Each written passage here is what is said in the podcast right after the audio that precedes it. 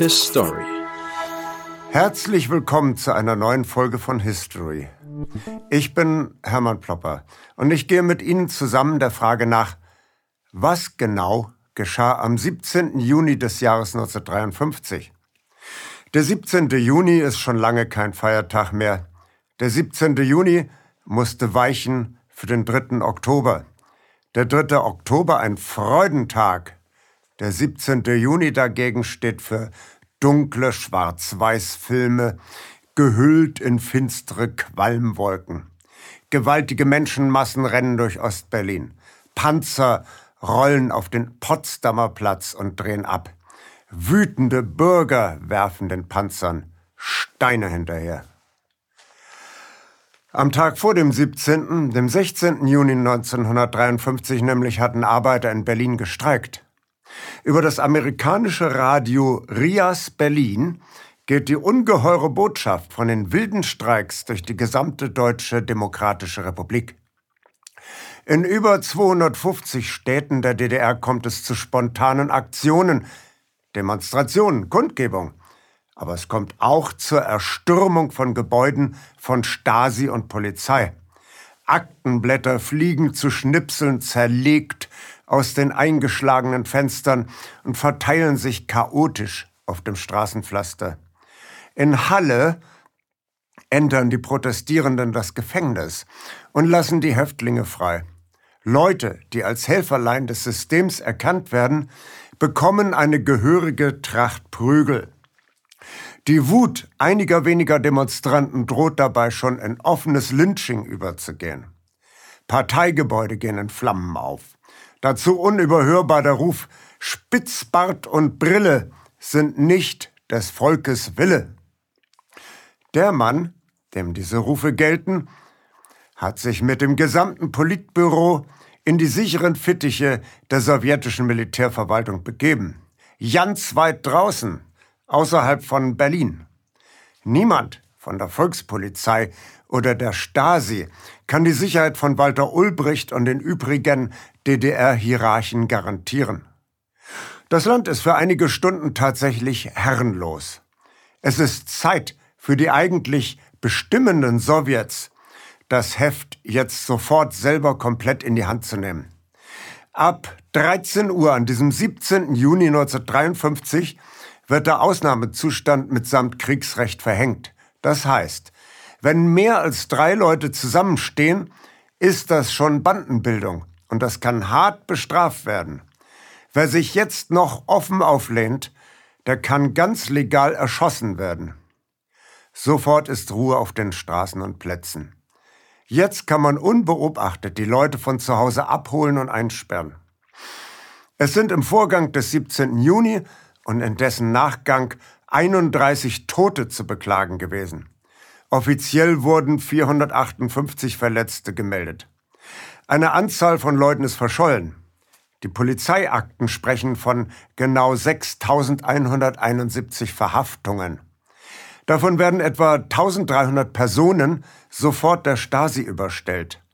Und wer ganz großes Pech hatte, wurde direkt an die sowjetische Militärverwaltung weitergereicht. Auf diese Weise verschwanden etwa 250 DDR-Bürger. Wie auch immer, auf die allermeisten der im Zusammenhang mit dem 17. Juni festgenommenen Personen kam eine harte Zeit zu. Bilder von diesem Aufstand gingen um die Welt. Diese Szenen wurden früher bei den Feiertagen immer und immer wieder im Fernsehen rauf und runter geleiert. Vielleicht wurden sie noch mit schwülstiger Musik unterlegt. Die immer wiederkehrende Botschaft. Die Stimme der Freiheit kann sich nur mit Steinwürfen gegen die garstigen Panzer der totalitären Unfreiheit zur Wehr setzen. Der erzböse Kommunismus und die lupenreine Weste des Westens. Die DDR-Propaganda war auch nicht gerade begnadet. Da wollen doch diese Schurken aus dem Amiland unsere im tiefsten Inneren zufriedenen werktätigen Arbeiter und Bauern unzufrieden machen. Die Ami-Spione erzählen ihnen sogenannte Rias-Enten. Soll heißen, der Ami-Sender Rias erzählt allerlei Zeitungsenten über die Zustände in der DDR. Zudem kommen Provokateure aus West-Berlin und stiften unsere Leute zur Konterrevolution an. Und schon 1952 haben diese amerikanischen Agenten von Flugzeugen aus Zigarrenkisten abgeworfen, voll mit Kartoffelkäfern. Darauf ist unsere sozialistische Ernte verdorben.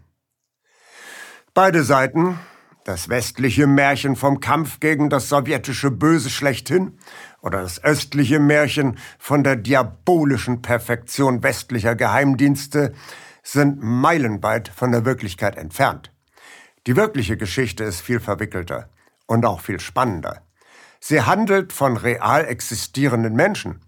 Es geht um ein Zusammenspiel von Planlosigkeit und der Fähigkeit, aus genau dieser Planlosigkeit Kapital zu schlagen.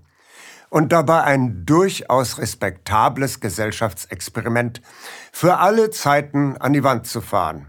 Und das nur, um die eigene Karriere zu retten. Die Karriere von Spitzbart und Brille nämlich. Kurz und schlecht, Walter Ulbricht hat den Zustand herbeigeführt, auf den das Volk so zornig reagierte. Und derselbe Ulbricht steigt dann noch zum absoluten Alleinherrscher für anderthalb Jahrzehnte auf. Es war nämlich für alle unverkennbar der Genosse Parteisekretär Walter Ulbricht, der die Forderung der Sowjets umsetzte, von den Arbeitern bei gleicher Entlohnung aus dem Stand zehn Prozent mehr Leistung abzuverlangen in der damaligen Sprachregelung die Arbeitsnorm um 10 Prozent zu erhöhen. Das Zentralkomitee der Sozialistischen Einheitspartei hatte die Karre in den Sand gefahren. Lassen Sie mich ganz kurz die wesentlichen Ursachen aufführen. Die DDR hatte von Anfang an deutlich die schlechteren Karten als das Konkurrenzmodell Bundesrepublik Deutschland. Denn in der sowjetischen Besatzungszone wurden besonders viele Industrieanlagen demontiert und in die Sowjetunion verbracht. Auch die Reparationszahlungen an die Sowjetunion waren deutlich höher als die Reparationszahlungen Westdeutschlands. Ebenso wie in der Bundesrepublik lag die Betonung der Wirtschaftsentwicklung auch in der DDR auf dem raschen Aufbau der Schwerindustrie. Das bedeutet also, verschärfte Produktion von Stahl. Wofür wohl? Die hinter den deutschen Satellitenstaaten stehenden Großmächte bereiteten sich offenkundig schon wieder auf den nächsten Krieg vor. Auch hier hatte die DDR die Arschkarte. Denn während in der Bundesrepublik die Schwerindustrie bereits voll entwickelt war und lediglich wieder angefahren werden musste, musste auf der anderen Seite die DDR zum Teil eine völlig neue Schwerindustrie von heute auf gestern aus dem Boden stampfen. Das erforderte natürlich besondere Anstrengungen. Weiter, der Druck der Sowjetführung auf die DDR war groß, eine Aufrüstung und Militarisierung voranzutreiben. Aber solange die Bundesrepublik keine Streitkräfte unterhielt, wurde in der DDR die kasernierte Volkspolizei unterhalten, die de facto bereits als stehendes Heer funktionierte. Die Unterhaltung dieser getarnten Streitkräfte verschlang enorme Geldmittel. Weiterhin, seit dem Ende des Zweiten Weltkriegs wurde in der sowjetischen Besatzungszone und dann in der 1949 gegründeten DDR dasselbe Konzept einer Fassadendemokratie vorangetrieben wie in der Bundesrepublik.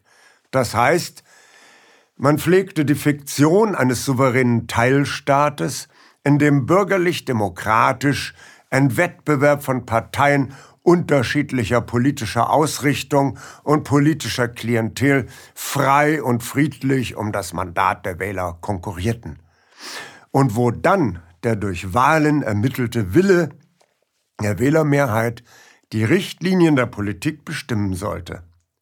Tatsächlich bestimmte aber in der BRD letzter Hand immer die Regierung der USA, was zu tun und zu lassen ist. Und selbstverständlich nahmen auch die Regenten der DDR ihre Weisungen aus Moskau entgegen.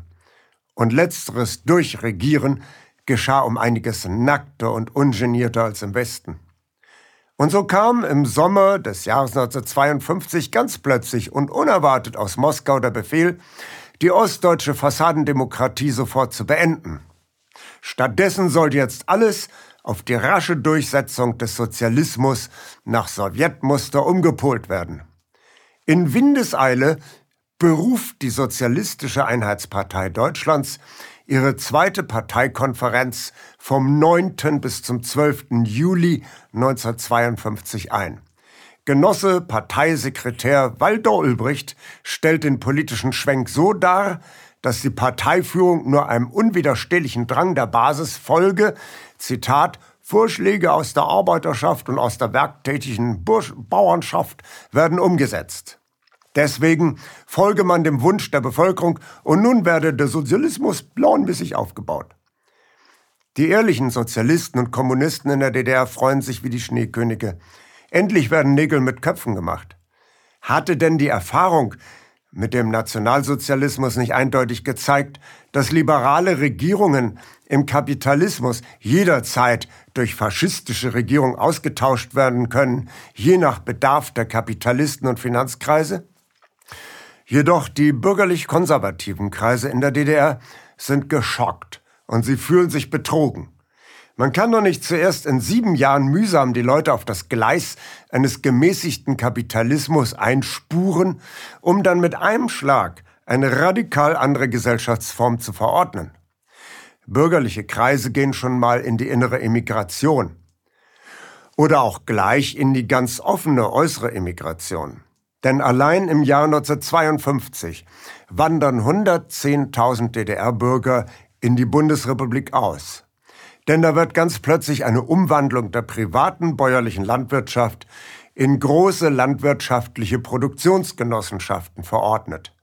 Natürlich freiwillig und natürlich nur auf dringenden Wunsch der werktätigen Bauern. Die Abstimmung mit den Füßen führt dazu, dass im Jahre 1952 13 Prozent der Äcker in der DDR herrenlos sind und nicht bestellt werden. Es kommt in diesem Jahr zu einer verheerenden Missernte. Diese radikalen Umbrüche belasten das sowieso schon arg gebeutelte Ostdeutschland schwer. Die Experten im Politbüro der SED rechnen und rechnen sich die Finger wund. Moskau hat nämlich verordnet, dass die DDR etwa 1,5 Milliarden Mark für den raschen Ausbau der kasernierten Volkspartei aufbringen soll. Und dann noch einmal 1,5 Milliarden Mark für die Kollektivierung der Landwirtschaft.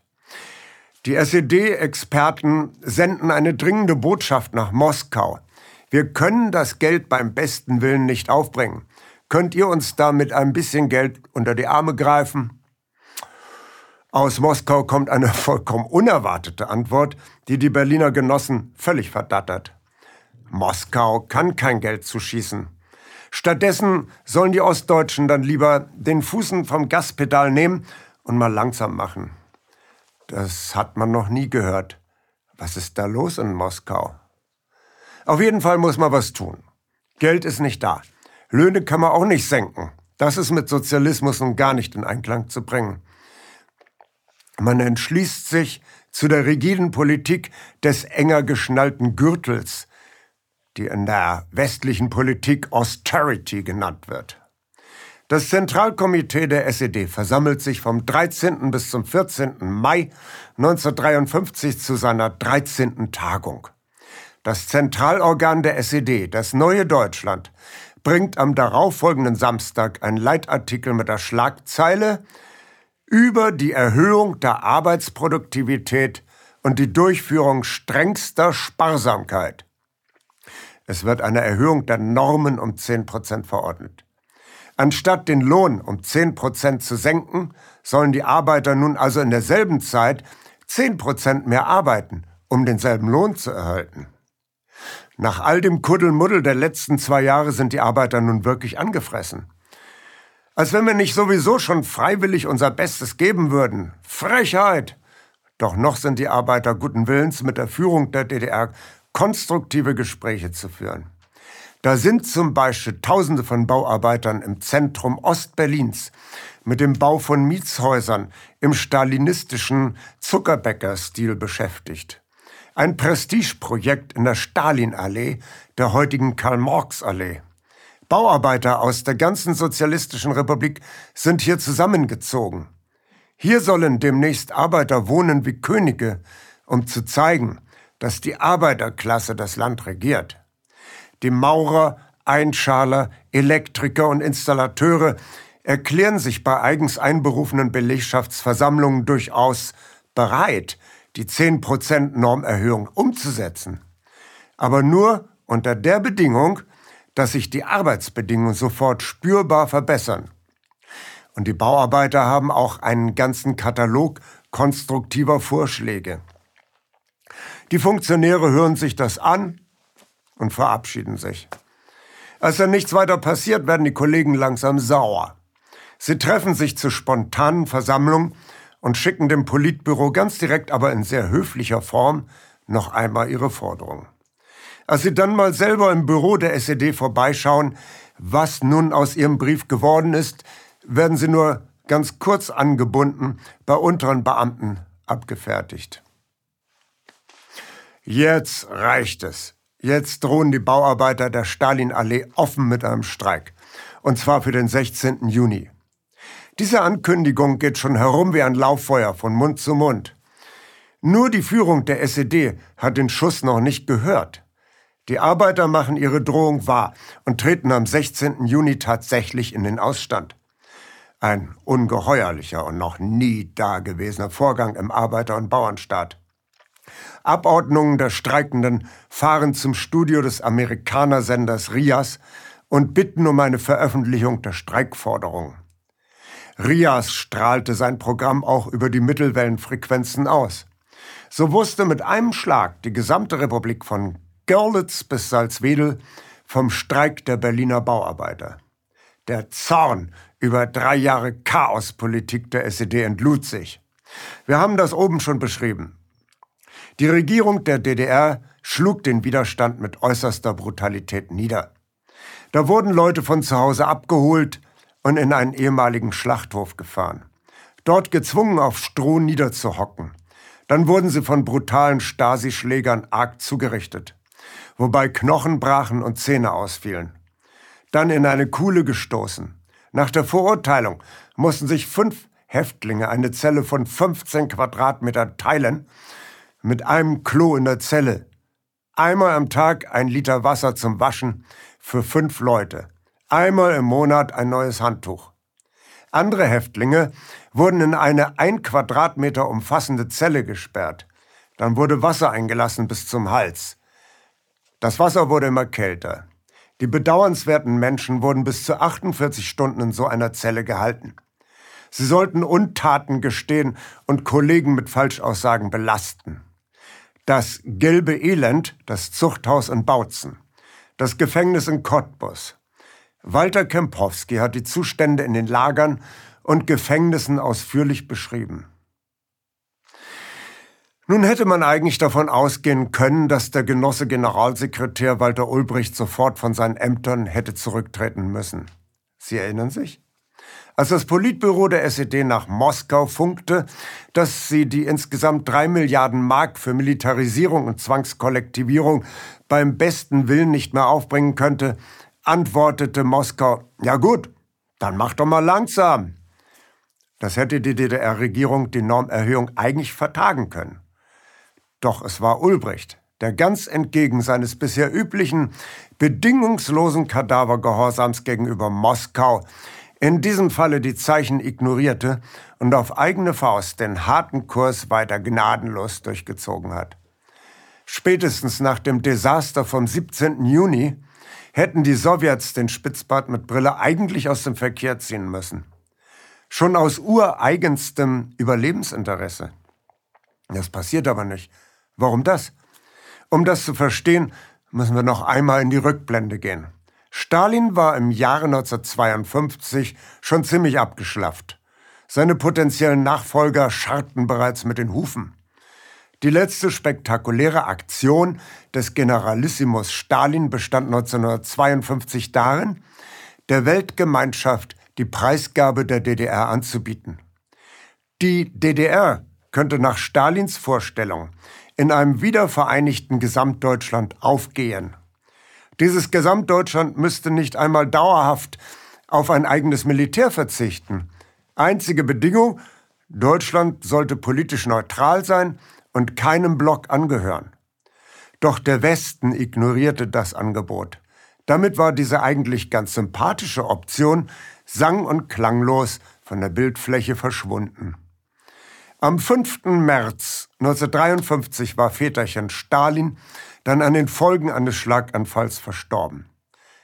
Es wurde gemunkelt, sein Geheimdienstchef Laurenti Beria habe hier mit Gift ein bisschen nachgeholfen, um selber schneller an Stalins Stelle treten zu können. Der Tod von Stalin hinterließ für mindestens drei Jahre ein gefährliches Machtvakuum in der Sowjetunion. Genau in diesem Machtvakuum ereigneten sich die Aufstände in der DDR. Und die Nachfolge von Stalin bewarben sich fünf Herrschaften.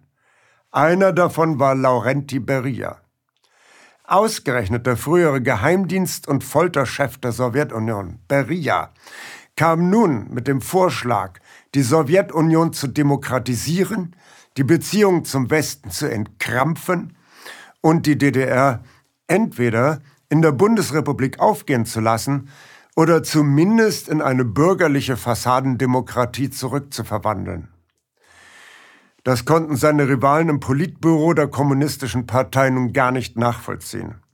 Die Herren Bulganin, Molotow, Majenko und Khrushchev lauerten auf den richtigen Augenblick, um den verhassten Beria loszuwerden.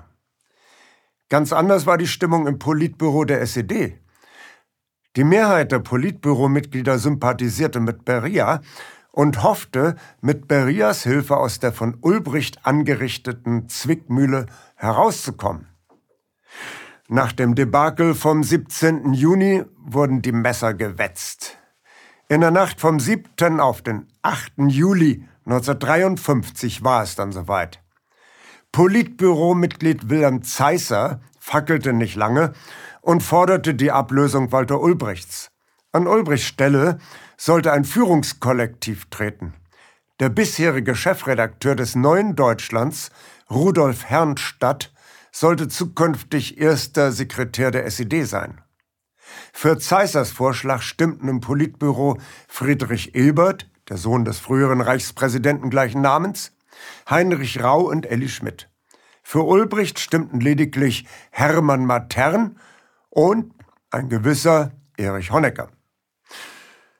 Nun begab es sich aber zu jener Zeit, dass der Hoffnungsträger Beria mittlerweile bei einer Sitzung des Zentralkomitees am 26. Juni auf offener Bühne verhaftet worden war und von da an im Gefängnis saß.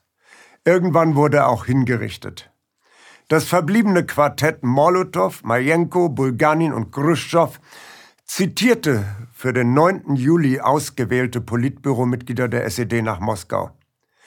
Zu den Auserwählten zählte auch Walter Ulbricht. Und jetzt kommt's. Die Sowjets diktierten ihren Vasallen, dass zwar die harte pol politische Repression bleiben müsse, aber in der Wirtschaftspolitik müsse eine radikale Rolle rückwärts vollzogen werden. Das Ganze nannte sich Neue Politik. Die Normerhöhung um 10 Prozent wurde bereits am 17. Juni zurückgenommen. Jetzt sollte auch noch der Ausbau der Schwerindustrie zurückgefahren werden zugunsten einer Verbesserung der Lebensqualität in der DDR.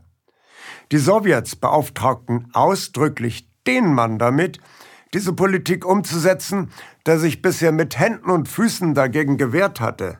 Walter Ulbricht nämlich. Und jetzt ist Ulbricht auch wieder der gehorsame Vollstrecker der Politik Moskaus. Ulbricht kehrt nach Berlin zurück, gibt sich als autorisierter Vertreter jener Politik aus, die er eben noch bekämpft hatte und entmachtet sofort jenes Politbüromitglied, äh, das die ganze Zeit genau diese neue Politik gefordert hatte, nämlich Wilhelm Zeisser. Die Motive der Moskauer Führung mit Ulbricht ausgerechnet, jenen Mann zum Krisenmanager zu machen, der diese Krise überhaupt nur auf die Spitze getrieben hat, bleiben ungeklärt. Für Ulbricht hat sich die langjährige Erfahrung im Zentrum der Macht in Moskau gelohnt. Ulbricht hatte die grausigen Schauprozesse erlebt und jede noch so abartige Wendung in Stalins Politik geschmeidig mit vollzogen. Er kannte und überlebte den Moskauer Intrigantenstadel. Er war dabei zum gefühllosen Bioroboter mutiert, der menschliche Bindung nicht mehr einging. Und so hatte Ulbricht wohl auch geahnt, dass Beria scheitern würde und hatte Berias Vorgaben großräumig ignoriert. Und Ulbricht wusste schon vor Zeisser und Herrnstadt, von wo der neue Wind wehte. Am 2. Juni 1953 unterzeichnet nämlich Ulbricht zusammen mit dem Ministerpräsidenten der DDR Otto Grotewohl die geheime Verschlusssache 210-53. Hier wird bereits vor dem 17. Juni der Beschluss zur Umwandlung der DDR in einen sozialistischen Musterstaat nicht nur zurückgenommen. Sozialismus wird geradezu verboten. Denn in der Verschlusssache heißt es, Zitat, die Herausgabe aller Bücher und Broschüren über die zweite Parteikonferenz und die Verwendung von Zitaten aus dem Referat, der Diskussion und dem Beschluss der zweiten Parteikonferenz in der Presse, in Zeitschriften, öffentlichen Versammlungen, Lektionen, Broschüren und so weiter ist ab sofort einzustellen. Zitat Ende. Das ist George Orwells Roman 1984 in Reinkultur. Eben noch hat man den Leuten eingehämmert, dass jetzt alles auf die Einrichtung des Sozialismus auszurichten sei. Und jetzt sagt man, alles Quatsch. Sozialismus ist verboten. Husch zurück zur Fassadendemokratie. Nun, im Endeffekt war jetzt die Suppe durch die vielen Köche total verdorben. Eine halbgare Fassadendemokratie existierte fortan mehr oder minder friedlich, neben Ansätzen eines halbgaren Sozialismus. Zusammengehalten wurde dieses eingefrorene Machtpatt durch die harte Hand des Genossengeneralsekretärs Walter Ulbricht. Das Ergebnis? Ein Volk in Duldungsstarre und im Zustand innerer Kündigung. Eine permanente Verhinderung des Kollapses durch immer weitere Anlehnung an den kapitalistischen Westen. Und das bei gleichzeitig permanenten Abfluss qualifizierter DDR-Bürger in die Bundesrepublik. Bis auf die permanente Blutarmut dann im Jahre 1989 der Exitus folgte. Das dauerhafte Sterben der DDR begann bereits am 17. Juni 1953. Zum Schluss erzähle ich noch einen DDR-Witz, den mir Tante Lotte aus Quedlinburg im Jahre 1966 erzählt hat und der den Geist jener Jahre ganz gut wiedergibt. Also, das Zentralkomitee der SED liegt Ulbricht dringend nahe, sein Saubermann-Image zu verbessern, indem er sich von seinen Gespielinnen trennt und nur noch treu zu seiner Ehefrau Lotte Ulbricht hält. Ulbricht geht zu seiner ersten Geliebten und fragt sie, was sie sich als Abschiedsgeschenk von ihm wünscht. Die erste Geliebte wünscht sich als Abschiedsgeschenk ein eigenes Haus. Gut, sagt Ulbricht, das Haus sollst du bekommen. Ulbricht geht zu seiner zweiten Geliebten. Die wünscht sich ein Auto der Marke Wartburg. Gut, auch das soll sie kriegen. Schlich, schließlich fragt Ulbricht seine dritte Geliebte. Die wünscht sich zum Abschied nur ein Porträtfoto von ihrem Walter. Ulbricht ist gerührt und erfüllt ihr diesen bescheidenen Wunsch. Nach einem Jahr begegnet er seiner ersten Geliebten. Er fragt, wie es ihr ergangen ist.